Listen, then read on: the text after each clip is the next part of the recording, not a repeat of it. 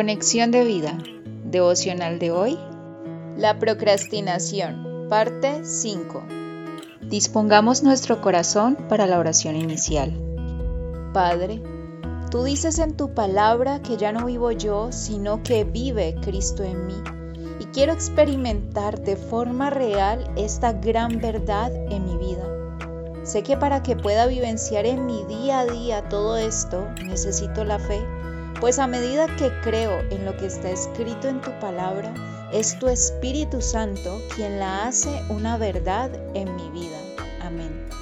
Ahora leamos la palabra de Dios. Marcos capítulo 14 versículos 34 al 36 y versículos 39 al 42. Y les dijo, mi alma está muy triste hasta la muerte, quedaos aquí y velad. Yéndose un poco adelante, se postró en tierra y oró que si fuese posible pasase de él aquella hora. Y decía, Abba, Padre, todas las cosas son posibles para ti. Aparta de mí esta copa, mas no lo que yo quiero, sino lo que tú.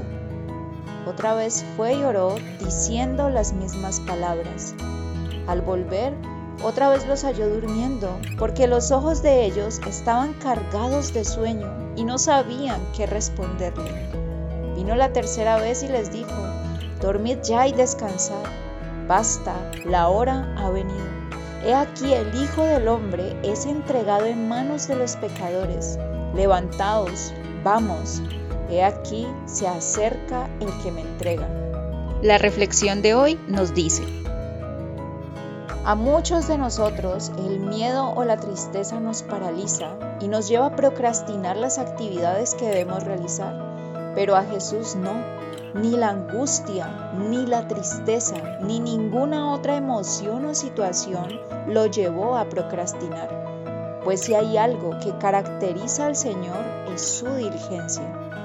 Desde pequeño lo podemos ver siendo diligente, buscando aprender en la sinagoga acerca de las escrituras.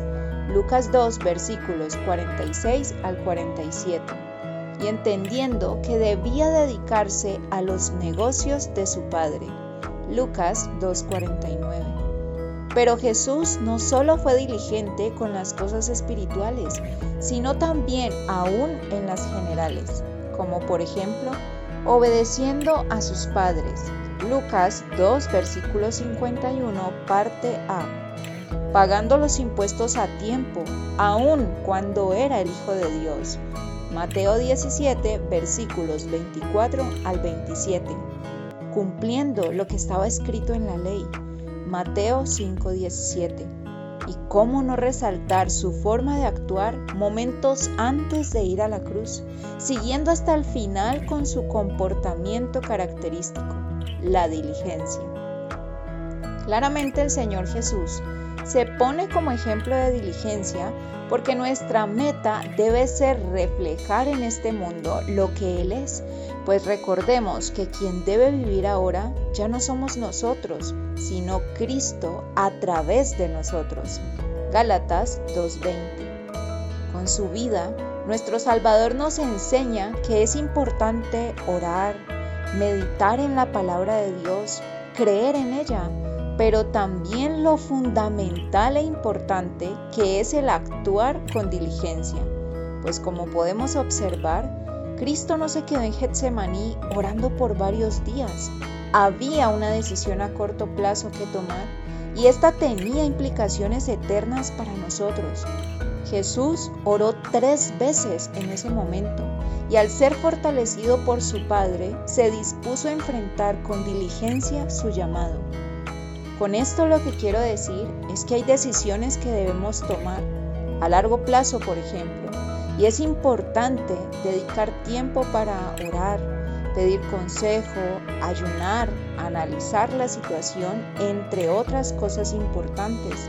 Pero hay otras decisiones que carecen de tiempo, pues se necesita no solo orar, confiar en Dios, meditar en la palabra, sino también actuar con diligencia. Cabe aclarar que Jesús mantenía una vida diaria de oración, conocía las escrituras, confiaba y creía en su Padre porque le conocía, pero actuaba a tiempo. Y eso es lo que de Él debemos aprender, tomar y aplicar en nuestras vidas. Hermanos, nosotros podemos actuar con diligencia, pues no estamos solos.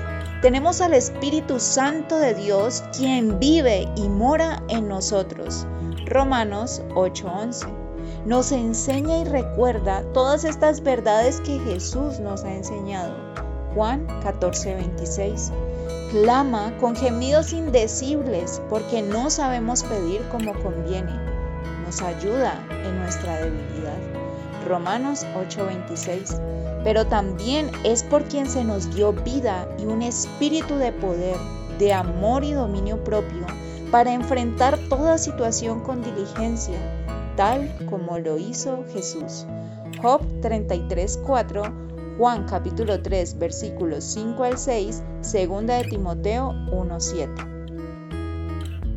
Visítanos en www.conexiondevida.org Descarga nuestras aplicaciones móviles y síguenos en nuestras redes sociales.